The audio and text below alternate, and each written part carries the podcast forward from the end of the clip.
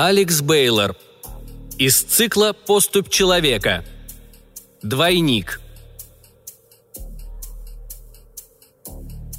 Я просыпаюсь от пронзительного женского крика. Обвожу взглядом свою комнату. Никого. Сразу же вспоминаю, что на корабле нет женщин. Тяжело вздыхаю, понимая, что, скорее всего, мне снова приснился кошмар. В последнее время они тревожат меня все чаще – Надеваю рубашку, подхожу к умывальнику и всматриваюсь в свое отражение. Громадные темно-синие кровоподтеки под глазами наглядно свидетельствуют о моих проблемах со сном. Умываюсь, принимаю холодный душ. Поток ледяной воды придает небольшой заряд бодрости, но это ненадолго. Залпом выпиваю чашку кофе и успеваю проглотить сырный крекер, прежде чем ощущаю, что в комнате слишком жарко. Но в чем причина? Кондиционеры должны работать исправно. Перед вылетом с Абиториуса их работу проверяли несколько раз. Да и еще вчера вечером все было в порядке. Я подхожу к прикроватной тумбочке, на которой лежит ремень с моим снаряжением. Рация внутреннего действия для связи с экипажем корабля, электрошокер и карманный фонарик.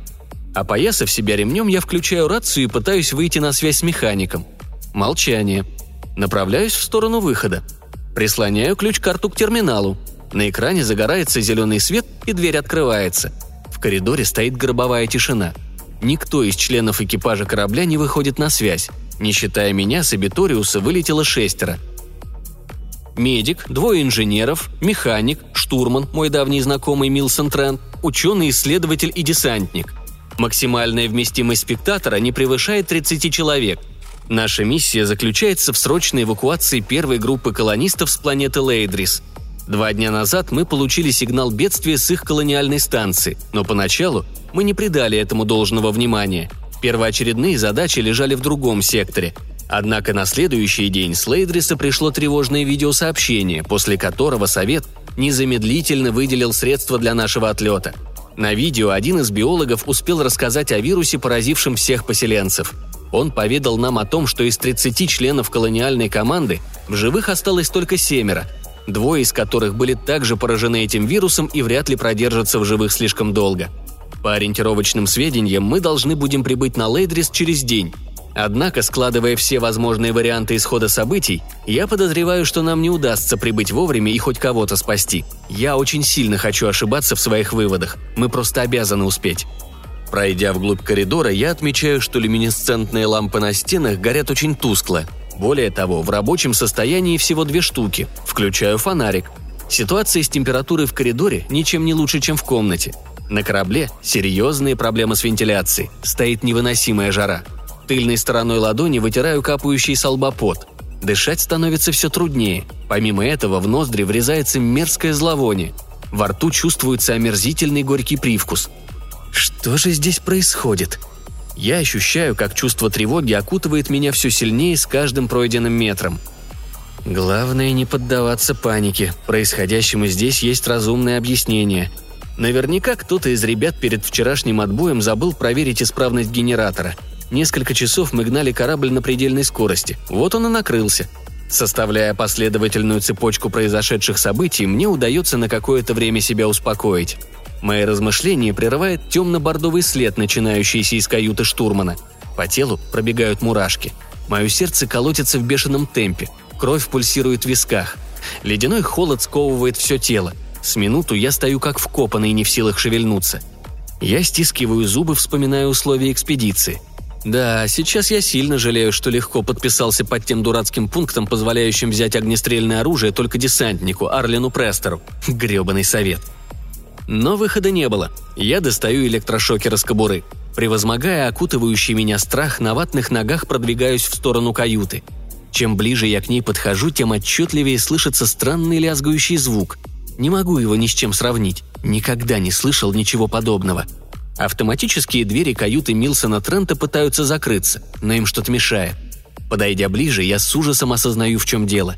Сначала моему взору предстают выпирающие из комнаты Милсона ступни – не в силах устоять на ногах, облокачиваюсь ладонью о стену. Содержимое желудка оказывается на полу. Голова неимоверно раскалывается, как будто ее сверлят изнутри. Нужно. Мне срочно нужно присесть. Все еще не в силах принять увиденный кошмар, я дрожащими пальцами включаю рацию и снова пытаюсь выйти на связь хоть с кем-нибудь из экипажа. По-прежнему тишина. Стиснув зубы, я встаю на ноги и вплотную подхожу к каюте Милсона. Двери продолжают стучаться об... А тело? Тело, боже! Я даже не могу точно сказать, кто передо мной лежит. Ногое обезглавленное тело может принадлежать буквально кому угодно. Внимательно присмотревшись, я точно убеждаюсь, что это не старина Милсон. У того была выбитая красная виверна на левом плече. Из зияющей дыры продолжает сочиться темно-красная жидкость. Это произошло совсем недавно. Шк, шк, шк. Боже, снова этот звук.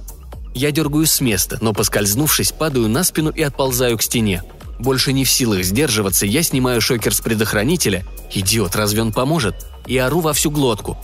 «Я найду тебя, тварь! Ты ответишь за это!» Замерев на месте, я прислушиваюсь к каждому шороху. Зловещая тишина. Эта мразь играет со мной. Находясь в неописуемом шоке и ужасе, я поначалу не заметил странную деталь. Из шеи бедолаги помимо крови вытекает ярко-бирюзовая субстанция. Источник тошнотворного зловония найден. Я перешагиваю через тело погибшего товарища и подхожу к стойке с колбами и реактивами. Натягиваю нитриловые перчатки, надеваю защитную маску. Немного поколебавшись, беру образец мерзкой жидкости. Если мне удастся выбраться из этого кошмара, я должен буду выяснить, что же за тварь это сотворила. Внезапно в дальнем конце коридора раздается неистовый топот. Первое, что подбрасывает мне воображение, как ко мне приближается разъяренное стадо быков или гипопотамов. Именно так лучше всего можно описать надвигающийся звук. С каждым мгновением топот становится все сильнее и отчетливее. Забившись в угол комнаты, я направляю оружие. Боже, да этой игрушкой даже человека не убить! В сторону дверного проема. Когда казалось, что источник ужасающего топота уже настиг меня, все сразу же прекратилось. Я не сразу решаюсь выйти в коридор. Пару минут прислушиваюсь к каждому шороху. Мне остается только один выход из этой гребаной ситуации. Я должен попасть на капитанский мостик и оттуда послать сигнал бедствия. Немедленно секунды собираю последние силы в кулак и выглядываю наружу. Смотрю по сторонам. Никого. Я срываюсь к мостику с бешеной скоростью. Пробегаю пару метров и с удивлением осознаю, что меня никто не преследует. Подбегаю к лифту. Разумеется, не работает. Мне же лучше. Я мчусь к лестнице и через полминуты оказываюсь на втором уровне. В конце коридора уже показывается спасительная дверь, как вдруг все зримое пространство сотрясается от ужасающего топота. Боже, когда это прекратится? Я никак не могу понять, откуда конкретно исходит этот кошмарный звук. Кажется, что он исходит сразу отовсюду. Еще никогда в жизни я не бегал так быстро. Ощущаю, что тварь уже настигает меня, но я успеваю. Прислоняю ключ-карту к терминалу. Он списком открывается, и я влетаю в каюту. Без малейших промедлений решаюсь на самые крайние меры. Если все остальные члены экипажа погибли, то уже не имеет значения, что случится со мной. Я не смогу добраться до спасательной капсулы, но могу выслать на Эбиториус образец этой смердящей жидкости. Ввожу код на терминале. Экстренный код, запирающий дверь изнутри и снаружи. Теперь я не смогу открыть ее даже своим ключом. Но что более важно, ни разрыв гранаты, ни танковый выстрел не смогут пробить дверь из периолита. Сокрушительный топот становится все отчетливее. Подбежав к приборной панели, я вскрикиваю и ударяю по ней кулаком. Все оборудование вышло из строя. Ну а теперь-то что? Я не могу ни отправить сообщение о помощи, ни выслать капсулу. Перевожу взгляд в угол комнаты. Меня охватывает полное отчаяние. Я сам загнал себя в ловушку. Эта мразь позволила мне добежать сюда. Она хотела этого. Я оказался в помещении, единственным выходом из которого была вентиляция. Меня захлестывает волна почти безумного, непередаваемого страха. Тварь уже двигается ко мне по вентиляционной трубе. Шум усиливается. Оно приближается. Я безнадежно отбрасываю шокер в сторону и забиваюсь в угол комнаты. По моим щекам текут слезы. Топот уже совсем близко. Мерзкое, тошнотворное зловоние заполняет все помещение – Остатки завтрака подступают к горлу. Мой язык пропитался этим омерзительным привкусом горечи.